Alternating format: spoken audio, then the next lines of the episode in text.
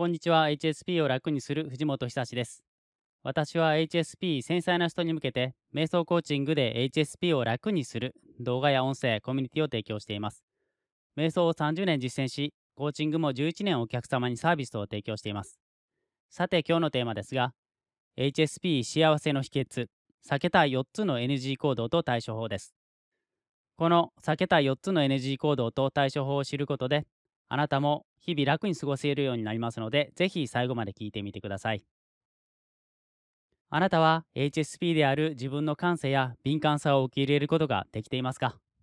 それとも自分の反応は普通とは違う、異常だと思ってしまって、こんなんじゃダメだと自分を責めてしまっていますか？過去の私は自分を責めてしまっていました。私たち HSP は環境感受性が高いという性質を持っています。刺激に敏感に反応してしまうんですね。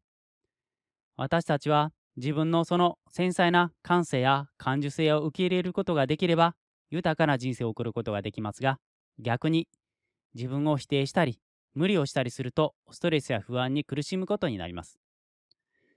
そのため HSP が幸せに生きるためには自分の気質を理解して適切な対処法を学ぶことがとてもとても大切なんです。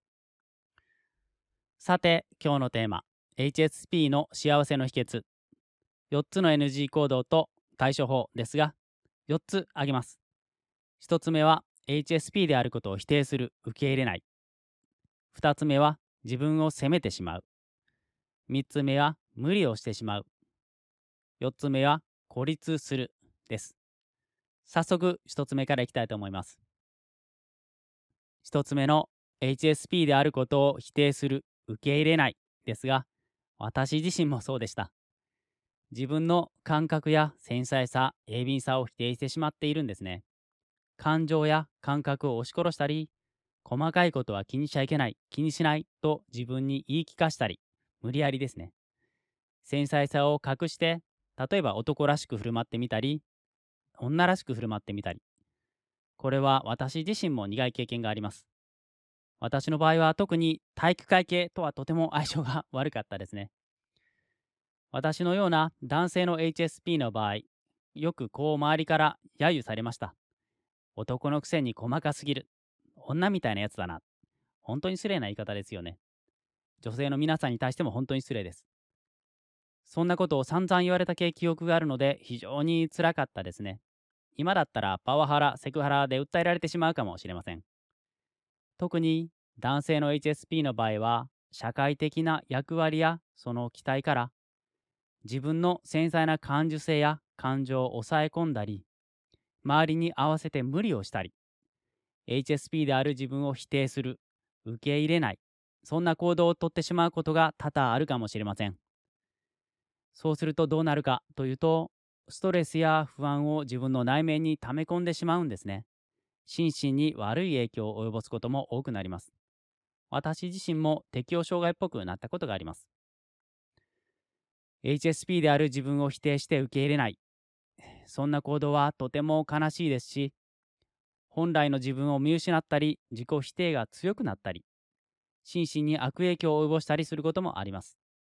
ストレスや不安を増大してしまう、そんな可能性があるんですね。HSP であることを受け入れて自分の感覚や感情を大切にする。自分の繊細な感性や優しい心持ち。それを大切にすることがとても大切です。自分のニーズや自分の限界を知って過度な刺激多すぎる刺激や多すぎるストレスから自分の身を守る。そういう方法を学ぶこともとても大切ですね。2つ目のやってはいけないことは自分を責めてしまうことです。自分の反応が異常だと思って自分を責める。こんなんじゃダメだと思って自分を非難する。普通とは違う。こんなんじゃダメだ。繊細すぎてダメだ。豆腐メンタルだ。と自分の感受性や感覚を否定して責める。しかし、それは自分を傷つけるだけでなくて、あなたの価値や能力を低く見積もってしまうことにもつながるんですね。自分責めにはこんな悪影響があります。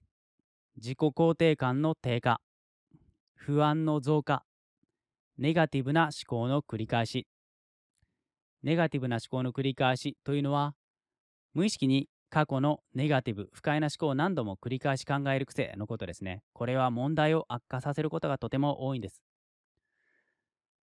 このように自分責めをしてしまうことは心理的な苦痛とか問題を引き起こす可能性がとっても高いです。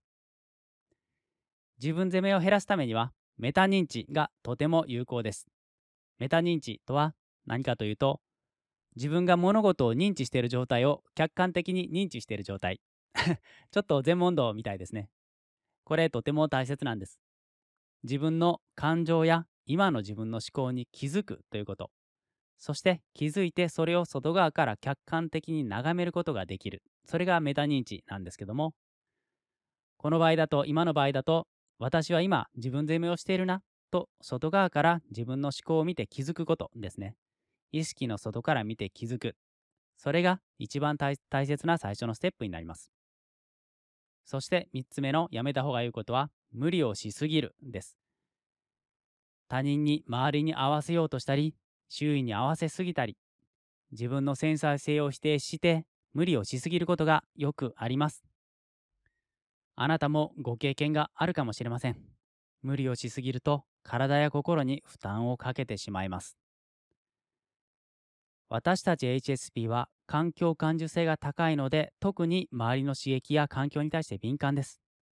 だから他人の期待もよくわかるんですよね。だから他人の期待に応えすぎようとしたり他人の要望要求に応えすぎたりすると疲弊してしまうんです。疲れすぎるんですね。他人に合わせすぎることはやめましょう。他人の要求をすべて叶える必要はないんです。まず自分を大切にして、それから優先順位や自分の向かいたい目標を明確にして、無駄な仕事や否定的な人間関係、疲れる人間関係からは距離を置いてください。そして自分の意見や感情、気持ちを素直に表現することも必要なんです。周りに遠慮ばかりしていてはいけません。自分の気持ちを抑えすぎたり、他人を優先しすぎたりするのはやめましょう。まず最初に自分を優先して自分を大切にしてくださいね。HSP が避けたい4つの NG 行動。4つ目は孤立するです。私たち HSP は日常よく感じているように一人になる時間が必要です。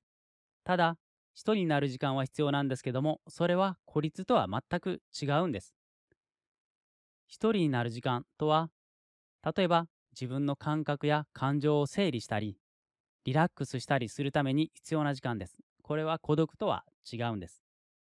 一人になる時間は自分の気質を受け入れて自分のペースで生きることを助けてくれます。自分自身に戻ることを助けてくれる時間なんです。一方、孤立っていうのは自分の感受性や感情を理解してもらえないと感じたり、人と関わることが苦痛だと思ったり、そういう場面ですね。